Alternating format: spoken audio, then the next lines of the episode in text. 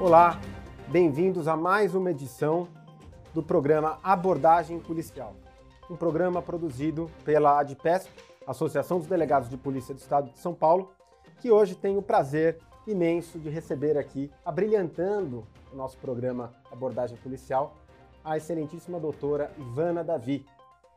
Doutora Ivana Davi ingressou na magistratura em 1990 e atualmente integra a quarta Câmara de Direito Criminal e a 12ª Câmara de Direito Criminal Extraordinária.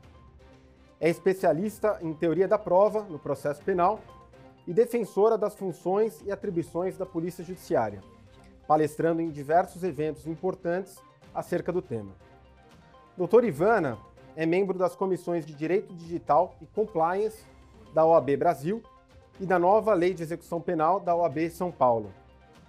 Ela também faz parte da Coordenadoria Criminal e de Execuções Criminais do Tribunal de Justiça, além de compor a Comissão de Direito Digital e Compliance do Fórum Brasileiro de Segurança Pública.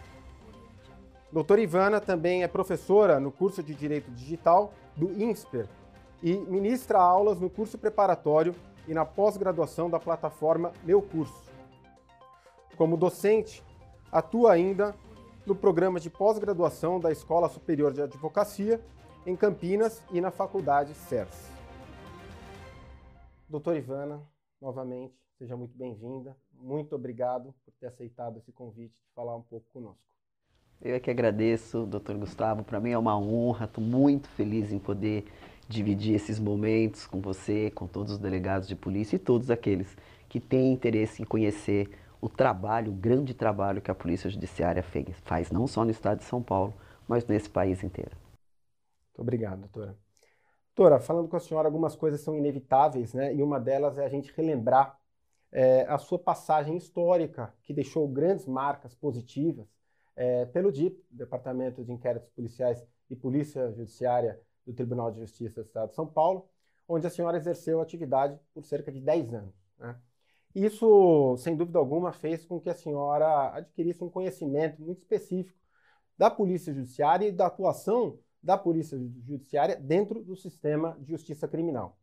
É, como a senhora vê a importância de uma boa relação, de uma sintonia entre a Polícia Civil, a Polícia Judiciária e o Poder Judiciário? Então, é, é, essa minha passagem pelo, pelo DIPO, né, que é, hoje vai ser, o, é um, vai ser um, é um projeto já do juiz de garantias. O DIPO é um departamento de inquérito policial único no país inteiro, único também na comarca da capital, que reúne né, todo o trabalho, todos os inquéritos uh, que são efetivados na comarca da capital. Para a gente ter uma ideia, na minha época eram 44 mil inquéritos. Hoje, o DIPO tem aproximadamente 77 mil inquéritos, fora todas as medidas cautelares preparatórias, né? Uh, medidas cautelares incidentais aos inquéritos policiais e toda a parte da corregedoria da polícia. Uh, transferência de preso, permanência de preso, prisão temporária, tudo isso tramitava no DIP. E eu sempre falo que eu devo muito à polícia. Porque, na verdade, eu conheci a polícia trabalhando com a polícia. Então, o que eu entendo, e não sou nenhuma expert, de polícia judiciária, eu aprendi ouvindo os delegados de polícia. Minha porta sempre foi aberta, é um, é um viés da minha forma de judicar. Esse mês estou fazendo 30 anos de carreira. E, e, e sempre os delegados me procurando, né, me explicando, me mostrando a importância daquela investigação, e eu ouvindo e aprendendo muito dessa parte que é uma parte intrínseca da polícia judiciária. Não é aquela parte da polícia judiciária que a gente encontra no Código de Processo Penal, né? Lá do artigo 4 até o 16, mais ou menos, que fala sobre inquérito policial. Mas a rotina do delegado, toda a dificuldade né, existente, o desafio de investigar num universo, um, um país de 8 milhões de quilômetros quadrados para os nossos cidadãos terem uma ideia. Né? São Paulo, 46 milhões de habitantes, um delegado na capital com 12 milhões de habitantes, fica muito fácil encontrar quem foi o autor do crime. Então, a expertise do delegado, o viés né, do, do delegado de polícia, primeiro que é uma carreira admirável, segundo que é uma carreira desafiadora dentro de todo esse universo. E terceiro, o que importa na, na carreira de delegado de polícia é essa, essa, essa, essa situação, esse tino que a gente fala, que só um delegado tem, né? O olhar, o cheiro, a forma, tudo isso é o delegado que enxerga como primeiro garantidor da Constituição Federal. E, então, tudo que eu sou hoje e falo de polícia judiciária, falo do Plano Nacional de Combate à Corrupção e Lavagem de Dinheiro, que é um, um, um, trabalho do Ministério da Justiça em cumprimento né, à Convenção de Palermo, que o Brasil é signatário, e eu falo para delegado de investigação. Tudo isso eu aprendi exatamente com a polícia judiciária. Sem polícia judiciária não existe juiz criminal.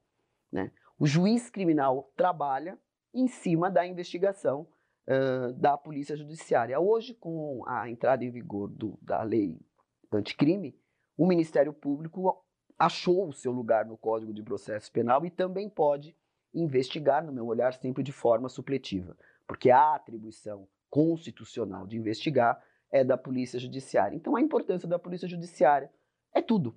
Né? Sem a Polícia Judiciária, com atribuição constitucional de investigar, não existiriam inquéritos policiais, não existiriam ações penais, não existiriam, eventualmente, responsabilização criminal por uma conduta criminosa praticada contra um cidadão ou contra até toda a sociedade. Nesse sentido, como a senhora pensa acerca de temas como, por exemplo, a autonomia da polícia judiciária, uma polícia judiciária blindada contra ingerências políticas, ingerências externas, que tenha é, resguardado o seu caráter de polícia de Estado, de instituição de Estado, da maneira como, penso, penso eu, foi é, desenhada é, por meio de todo o nosso ordenamento jurídico. É, é um tema que é, me custa, às vezes, doutor, é, ter que falar sobre isso, né? Porque a, essa autonomia, ao nosso sentir, tem que ser inerente à função né, do delegado de polícia. Um delegado de polícia, seja ele delegado federal, seja ele da Polícia Civil, a autonomia de investigar, é, no meu sentir, a gente já, já sente um pouco disso, por exemplo, no Estatuto do Delegado. Né? Mas é, é, me dói muito a gente ainda, em pleno século XXI, ter que discutir uma situação dessa. Quando o promotor de justiça tem autonomia, quando o defensor público tem autonomia, e eu ainda tenho que ficar discutindo se o delegado pode ou não ter autonomia. Ele deveria ter autonomia, porque a autonomia é inerente exatamente à função dele de investigar. Até porque não existe carreira mais controlada que o delegado de polícia, porque tudo que ele faz, o primeiro lugar que, ela, que ele que vai é para a mesa do juiz. Né? Tudo tem controle de ferido. Um auto de prisão em flagrante, o controle de ferido é sempre do Poder Judiciário. Em 24 horas, o delegado tem que apresentar à justiça. E tudo sob pena de crime de abuso de autoridade. Então, é, falar sobre autonomia para nós é um tema importantíssimo, muito relevante, né? E ao meu sentir é muito triste a gente ainda ter que ficar discutindo isso como se estivéssemos pedindo algo que não é inerente à função. A polícia sempre tem que ser uma polícia de Estado, nunca uma polícia de governo. Assistimos né, nos jornais né, toda a discussão que a Polícia Federal está passando agora, né, deixando bem claro uma tentativa de ingerência, de modificação desse, desse viés que a Polícia Federal sempre teve, né, como polícia judiciária de independência. A, a Polícia Federal chegou a investigar o presidente da República. Mais independência que isso, não tem. E hoje a gente ainda tenta discutir isso. Quer dizer, existe né, um, um, projeto que ainda não sei onde ele está. Toda hora a gente recorre em levantar, falar sobre ele, mas para mim é um tema uh, relevante. É, uma polícia autônoma é sine qua non para um, uma liberdade, para a democracia né, e para a república. As pessoas têm que entender que uma polícia autônoma é bom para a sociedade. Não é bom nem para mim e nem só para a polícia. Né? É a garantia que a sociedade vai ter de um delegado investido, de uma atribuição de investigar sem qualquer amarra, sem qualquer interesse, sem qualquer tipo de, de comprometimento, seja com A, seja com B. Eu gosto sempre de dizer que o melhor comprometimento que um delegado e um juiz têm é com a lei. Ou seja, quando a gente fala em autonomia, a gente não está falando em falta de controle, em ausência de controle, até porque a Polícia Judiciária já se submete ao controle constante do Poder Judiciário, do Ministério Público, da sociedade em geral, a própria advocacia, né? mas a gente está defendendo apenas que a polícia judiciária possa exercer as suas funções com independência e realizar a atividade investigatória na sua plenitude. Não é isso? Doutora, mudando um pouco de assunto, passando para outro tema que também é, a senhora reconhecidamente é uma especialista, conhece profundamente, e eu sei que gosta de estudar e de falar, que é organizações criminosas. Né? É, e eu acho que esse tema, é, infelizmente, ele, ele permanece muito atual e, e, muito importante de ser debatido, né? haja vista, recentemente, o, o assalto de contor contornos cinematográficos a uma agência bancária em Botucatu, no interior de São Paulo, onde foram subtraídos aproximadamente 2 milhões de reais. Né? É, a senhora entende que um investimento adequado numa polícia civil, uma polícia judiciária, é, uma polícia de inteligência que realiza essa atividade investigativa, é, poderia evitar fatos como esse, ou até mesmo o crescimento da organização criminosa em São Paulo? Sem qualquer dúvida. Orcrim é a, é a paixão, estudar organizações criminosas é, a, é o meu, a minha pedra de toque. Primeiro porque fui uma juíza que, coincidentemente ou não, fiz a minha carreira investigando uma facção criminosa, a maior facção criminosa do país, se não a quinta maior facção criminosa do mundo, que é o primeiro comando da capital. Eu era juíza corregedora do DIP, Dr. Luiz, Dr. Rui Ferraz Fontes era o delegado da quinta delegacia de roubo a banco. A delegacia, hoje ele delegado geral, e a delegacia que startou toda a investigação do PCC, já que os roubos a bancos naquela oportunidade roubo a carga já eram efetivados por parte dessa facção que obviamente não tinham né, a, a grandeza, a importância e o dinheiro que tem hoje. Então eu fiz a minha carreira no DIP o tempo inteiro aprendendo o que era facção criminosa. E veja que naquela época nós nem tínhamos a definição de uma ORCRIM. Definição de ORCRIM ingressa no ordenamento jurídico em 2013 com a Lei 12.850. Naquela época ainda era o 288, então formação de quadrilha ou bando, hoje associação criminosa. Então hoje o Orcrim a pena é de 3 a 8 anos, naquela época era de 1 a 5. A armada ainda aumentava a metade da pena. Hoje a armada você pode aumentar de dois terços até a metade. Então a minha Orcrim ainda começou como uma formação de quadrilha ou bando. E sempre aprendi a estudar sobre eh, organizações criminosas e depois me aprofundando cada vez mais no tema e o tema mais importante de organização criminosa, que são os meios de obtenção de prova. Resumindo, só se combate organizações criminosas por inteligência. Pela Constituição Federal, quem tem a atribuição constitucional de investigar uh, crimes comuns é a Polícia Judiciária, Polícia Civil e Polícia Militar. E para ter essa inteligência, ela precisa de estrutura. E quando eu falo de estrutura do polícia, nem de longe estou falando de viatura e arma. Estou falando de tecnologia, estou falando de delegado preparado, que tem que sair do país para estudar, para se estruturar. Né? Eu preciso de laboratórios, preciso de laboratórios de lavagem de dinheiro, preciso de peritos especializados, delegados que tenham essa profundidade, que obviamente, como a gente assistiu nesse, nesse roubo desse final de semana em Botucatu, não estamos lidando com meirinhos, né? Não estamos lidando com pequeninos. Uma organização criminosa que tinha carro, que tinha logística, que sabia quanto dinheiro tinha no banco, que fechou o batalhão da Polícia Militar com veículos, que tinha armamento que era locado de uma outra facção criminosa, especialista só em arma. Ou seja, quando a gente vê a estrutura da organização criminosa que praticou esse roubo a banco nessa, nesse começo de semana, a gente percebe toda a definição do que é uma organização criminosa é, dinheiro, logística, divisão de tarefa, hierarquia, né? É, condutas ilícitas.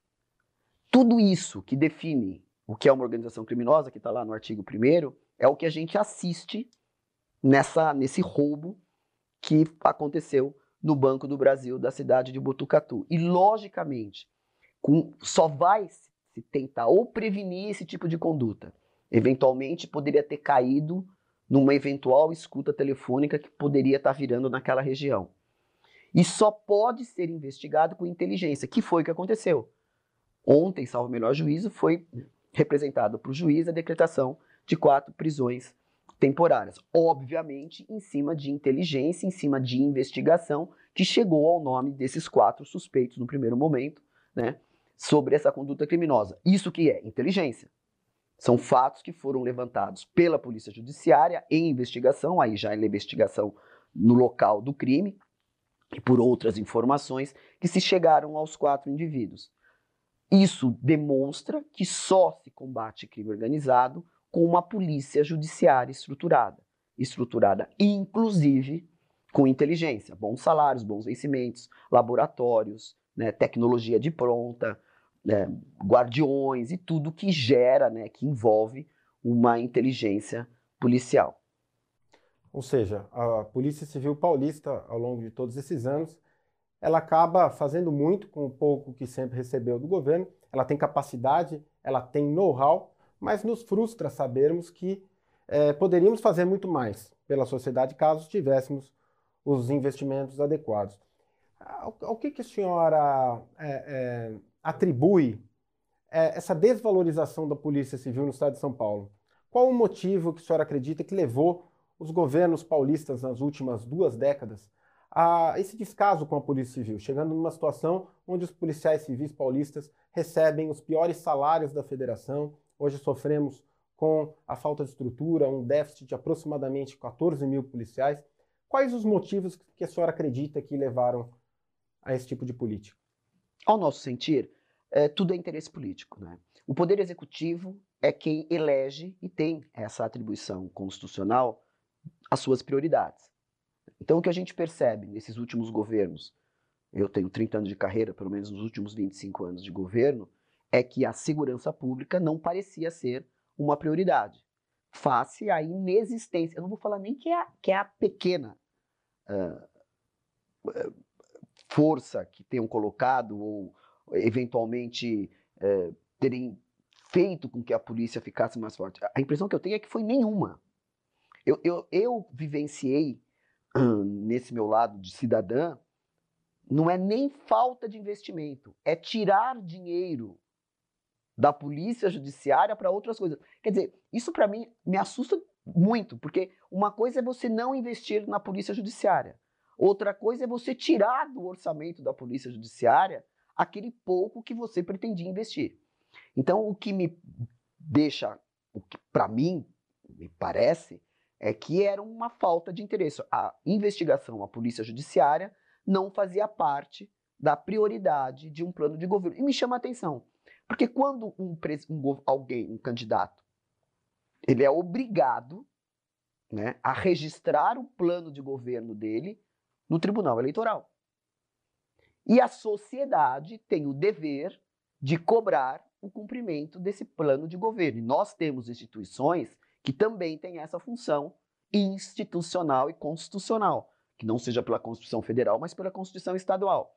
Então a gente vê todo esse vácuo na polícia judiciária, onde eventuais, eu não me recordo dos planos de governo, mas com certeza todo governo tem segurança, segurança, educação e saúde são os pilares de qualquer democracia e de qualquer plano de governo, e a gente percebe que no estado de São Paulo, o maior estado da federação, com o maior PIB, com 46 milhões de habitantes, com o maior número de presos, nós temos 226 mil presos, com o maior número de presídios, nós temos 174 presídios no estado de São Paulo. E se eu tenho o maior número de presos e o maior número de presídio, é porque a polícia judiciária trabalhou. Porque não tem outra forma desses indivíduos serem levados a barras da justiça que não seja através de um auto de prisão em flagrante ou de um inquérito policial. Então, quando eu paro para refletir sobre esses números e fica né, o desafio para alguém me dar uma outra ideia que não seja essa, eu vejo o tamanho da injustiça que é feita com um orçamento no que tange a polícia judiciária. É a polícia que mais trabalha, a única polícia que tem a atribuição, pelo menos enquanto eu sou juíza nesses últimos 30 anos, de autuar em flagrante e apresentar para a justiça, e o Poder Judiciário é o único que, ao final de uma instrução criminal, eventualmente condena ou absolve esse indivíduo. Se nós temos 226 mil presos, é porque, no mínimo, todos eles passaram por essas duas fases: na fase de investigação e na fase de sentença. Não tem polícia que produza mais que a Polícia do Estado de São Paulo. Por esses números, não existe. E aí nós assistimos, em contrário senso, a polícia que ganha, acho que é o segundo pior salário do país. Não tem explicação, a não ser o interesse político, que é uma atribuição né, do Poder Executivo. E aí eu refaço uma pergunta retórica é, a todos os nossos espectadores, que nós costumamos fazer, que a doutora Ivana acabou fornecendo bastantes subsídios para essas respostas.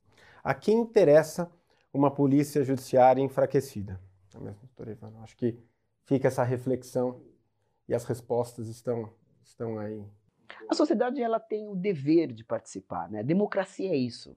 Eu, eu, a gente que estuda e gosta de filosofia sabe que democracia não é né, a solução do mundo, não é a bala de prata, é, não é né, a perfeição. Entretanto, diante do leque que se, que se tem, que existe no mundo, é um dos melhores regimes. E a democracia importa em escolhas. Então, às vezes a gente assiste, eu que tenho filho adolescente, que não fala, mas eu não quero falar disso, eu vou votar em branco, eu não me interesso por política. Como viver numa democracia sem se interessar por política ou sem fazer escolha? Democracia é escolha. E você se torna refém das suas escolhas, já diria o Pequeno Príncipe, que todo mundo acha que é um livro infantil, mas não é. É um, é um dos livros mais profundos em filosofia. Quando o Pequeno Príncipe faz o livro inteiro fazendo escolhas, né? Ele escolhe a flor, ele escolhe a raposa, ele vai escolhendo, e isso é democracia. Então, viver na democracia é, às vezes, escolher, né? Ou melhor, é escolher o tempo inteiro. Às vezes, escolher algumas coisas que nem são muito uh, palatáveis naquele momento, mas a gente precisa escolher. E a sociedade tem que saber essa escolha. Eu sempre escolhi a polícia civil. Eu acho que é a única forma justa, né, de se trazer à justiça uh, um fato criminoso e ao final, né, depois do contraditório, depois de cumprido todos os, os, as garantias constitucionais que o delegado já fez no primeiro momento e que cabe ao juiz fazer até o final da sentença, reconhecer a existência ou não de uma conduta criminosa e responsabilizar ou não aquele indivíduo por ter praticado aquela conduta criminosa. É, essa é a escolha que eu faço. Né? Eu sempre escolhi um país ético, um país probo e um país mais seguro para todos. E esse caminho a gente tem que fazer através de uma polícia judiciária autônoma, bem estruturada e através de um poder judiciário sério que também dê a resposta para a sociedade da forma mais rápida possível e sempre da forma mais justa, pelo menos a forma né, possível de se enxergar a justiça. É assim que tem que se viver, pelo menos é o meu sentir. Doutora, é, como a senhora vê a Polícia Civil de hoje em relação à Polícia Civil da época em que a senhora foi corregedora do DIPO. A senhora enxerga avanços? Enxergo. Eu vivi, né? Eu vivo tudo isso. E, e a polícia, é, ela está hoje mais atenta. Eu acho que a polícia hoje são polícias diferentes. E talvez a polícia do seu tempo, né? Há 30 anos atrás era uma polícia judiciária menor, mas em, em, em compensação mais estruturada. A criminalidade também era uma outra criminalidade, né? O autor de um furto, ele pulava o muro, ia lá, tirava o botijão de gás, pegava o botijão de gás no, no cangote, despulava o muro, saía pela rua carregando o botijão de gás e era preso. Hoje não acontece nada disso. Ele fica esperando você chegar na sua casa, põe uma arma na sua cabeça e entra com você na sua casa e fica lá até quando ele cansar, come, dorme, leva tudo que ele quiser, pega o seu carro, enche e vai embora é, é, outro tipo de criminalidade. Né? Hoje, o crime também hoje é muito mais audacioso e exige um outro tipo de investigação, exige mais inteligência. Porque o crime hoje já vive na era digital. E eu preciso de uma polícia que investigue também na era digital. Mas tirando esse outro lado, hoje eu vejo os delegados de polícia num olhar mais acadêmico. Os delegados de polícia são mais estudiosos, os delegados de polícia é, tomaram né, esse patamar de autoridade policial. E eu acho isso muito importante. A sociedade não sabe como funciona a polícia. E se a polícia não contar como é que ela trabalha, ninguém vai ficar sabendo. E o que a gente não sabe, normalmente a gente não valoriza. Então, o judiciário sempre foi o protagonista da história, até porque o juiz de direito é o último que fala, é o que tem o poder dizer o sim e o não, e é a função escolhida. Tanto que o poder judiciário ele nem transita pelo legislativo e nem pelo executivo. Um juiz de direito ele nasce e morre juiz de direito. Ele não pode ir para outros poderes, ao contrário do legislativo e do executivo. Mas o, o, o delegado de polícia que integra o poder executivo, ao, ao, que a gente percebia, ele nunca teve voz. Né? Talvez ele nunca tivesse tempo, porque ele sempre trabalhou tanto, né? O tempo inteiro fazendo plantão, o tempo inteiro em delegacia de polícia, o tempo inteiro investigando, e isso exige né, um, um, uma profundidade, uma dedicação exclusiva. Hoje eu vejo um delegado que é exatamente porque ele não precisa mais fazer aquela perseguição física, hoje ele faz digital, quando ele faz uma escuta telefônica. Hoje eu vejo uns delegados é, mais, mais elaborados, eles estão escrevendo mais, eles estão falando mais, eles estão dando mais aula, eles estão mostrando para a sociedade o que é o trabalho da Polícia Judiciária. Tanto que a gente vê que o número de acadêmicos que hoje prestam concurso para serem delegados federais e delegados estaduais aumentam muito.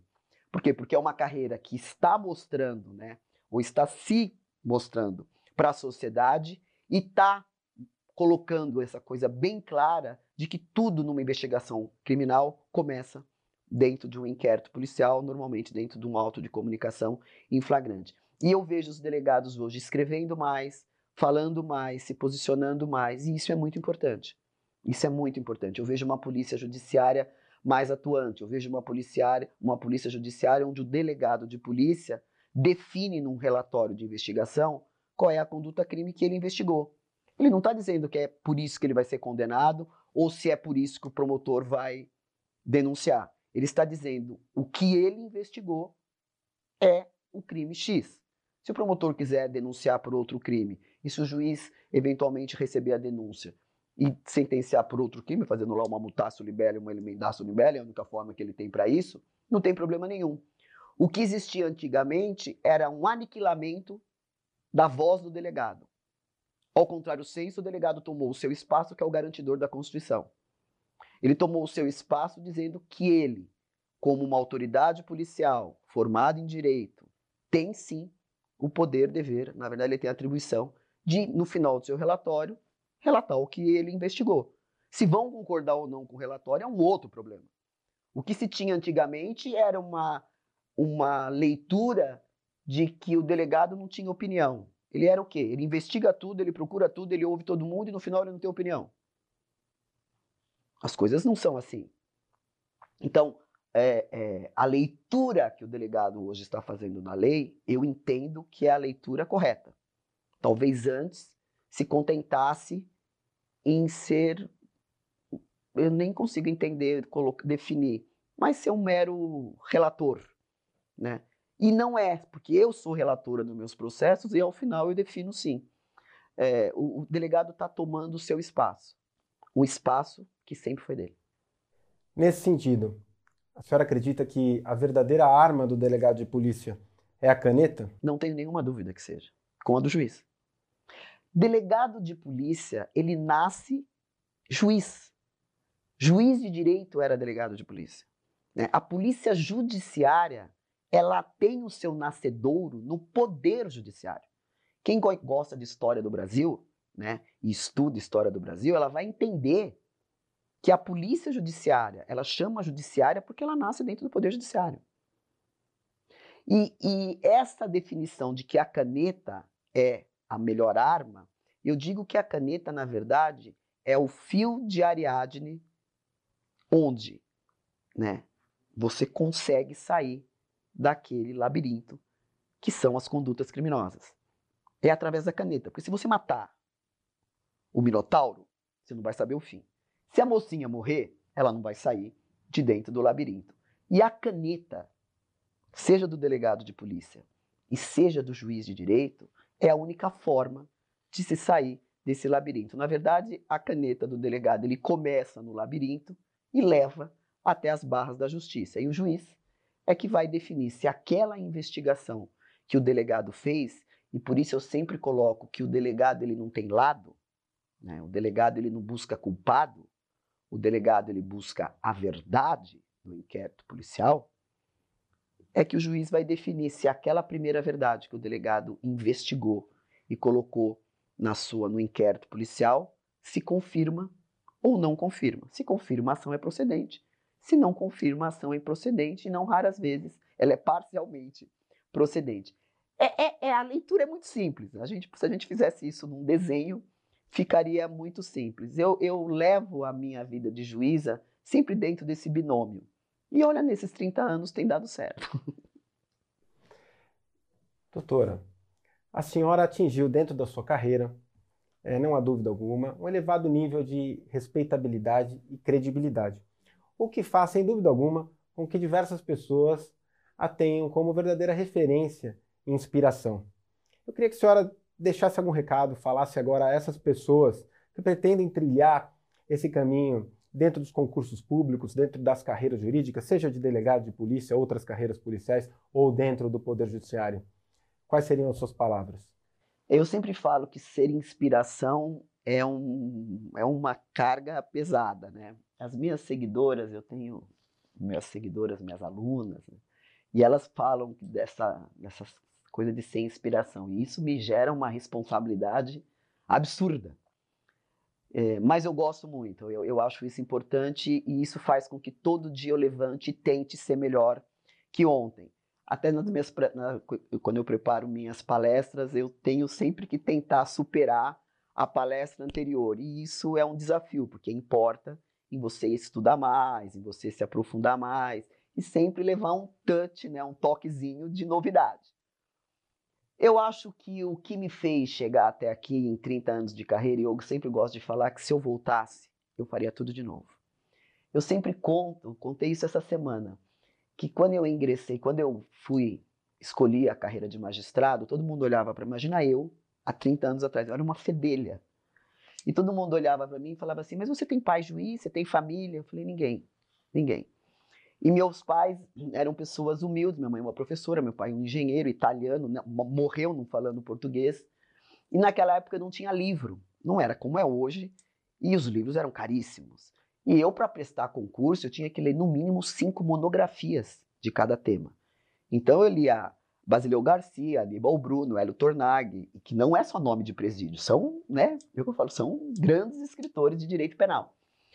E na época eu fazia o seguinte, como eu não tinha dinheiro para comprar livros, os livros eram caríssimos e não tinham tantas edições assim, eu tirava o livro quinta-feira da faculdade, levava para casa e eu copiava os livros. Então eu sei a Constituição Federal, o Código de Processo Penal e o Código Penal de cabeça. E tudo aqui, eu, eu falo isso por quê? Porque tudo que a pessoa podia imaginar na vida dela, que isso me colocaria num patamar menor do que aquele bem-aventurado que tinha todas as monografias em casa, fez a minha diferença para eu fazer a minha diferença no exame oral.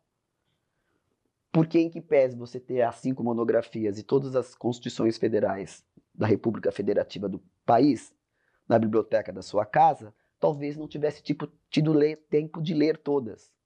Eu só tinha aquela e no copiar eu sempre estudei escrevendo. Então cada vez que eu lia, eu escrevia, eu guardava.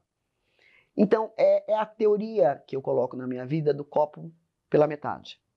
Muitos achavam que isso era o copo meio vazio.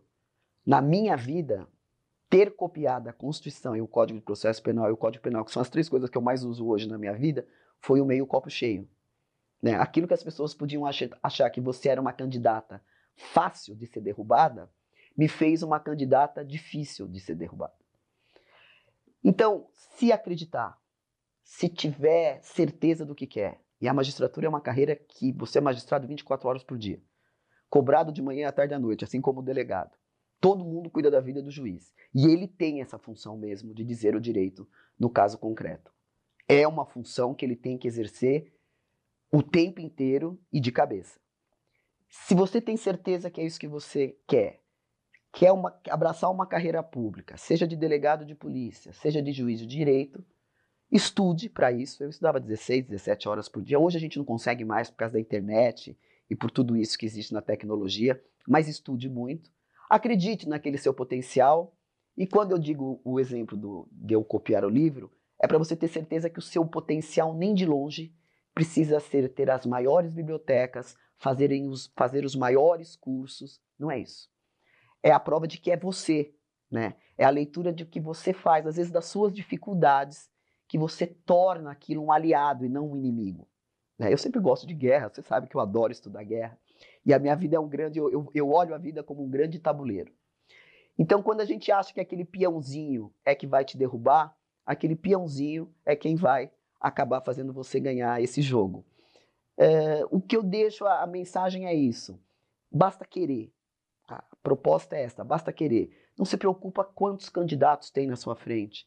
Não se preocupa se o candidato está estudando há 50 anos. Se ele tem os 10 top 10 dos códigos, não interessa. É você que faz a sua diferença em qualquer concurso público. Você tem que estudar, né? Tem que ser apaixonado, porque você é delegado 24 horas, você é juiz 24 horas. A sociedade demanda muito da sua função e, e é assim que tem que ser. Mas se acreditar, tiver paixão e estudar, chega. Uma hora chega. Professor Damásio, eu estudei com o professor Damásio, porque só tinha o professor Damásio. Eu fiz dois concursos na minha vida. O primeiro eu fiz, passei, foi por oral. Quando eu cheguei no oral, o examinador olhou para mim e fez assim: mas a senhora não é madura para ser juíza. Eu era uma menina. E tinham pouquíssimas mulheres na época. Imagina a juíza há 30 anos atrás. Seis meses depois. E não passei no oral. Eu quase morri de tanto chorar. Três dias depois voltei para minha escrivaninha e voltei a estudar. Seis meses depois eu passei. E o professor Damaso dizia o seguinte: Não se preocupa, minha menina. Cada um tem sua hora. Então, às vezes, a gente passa, faz cinco concursos para juiz não passa. Faz o delegado, passa. Era a sua hora. O que eu falo é isso, é acreditar, é se envolver. É, e eu acho que é um pouco de saber o que você quer para a vida. A sua carreira é só a ferramenta, é só o fio de Ariadne que você escolheu para cumprir sua missão né, nesse mundo. O delegado, eu gosto muito dessa parte do delegado, porque delegado tudo é missão para ele. Eu gosto dessa palavra missão. Juiz não tem missão, tem jurisdição. Mas o delegado tem né, essas missões que eles vão cumprir. E é mais ou menos isso. Você vai querer cumprir a sua missão de que forma? Investigando, né, procurando a responsabilização criminal, tendo essa paixão? Vai ser delegado de polícia. Não, prefere que alguém faça esse trabalho antes e que você só vai analisar sabendo sobre a responsabilidade criminal ou não. Vai ser juiz de direito. Ou não, quer ficar no meio dessa história, né? quer num primeiro momento, ser o defensor da sociedade, o advogado da sociedade. O promotor não é mais isso.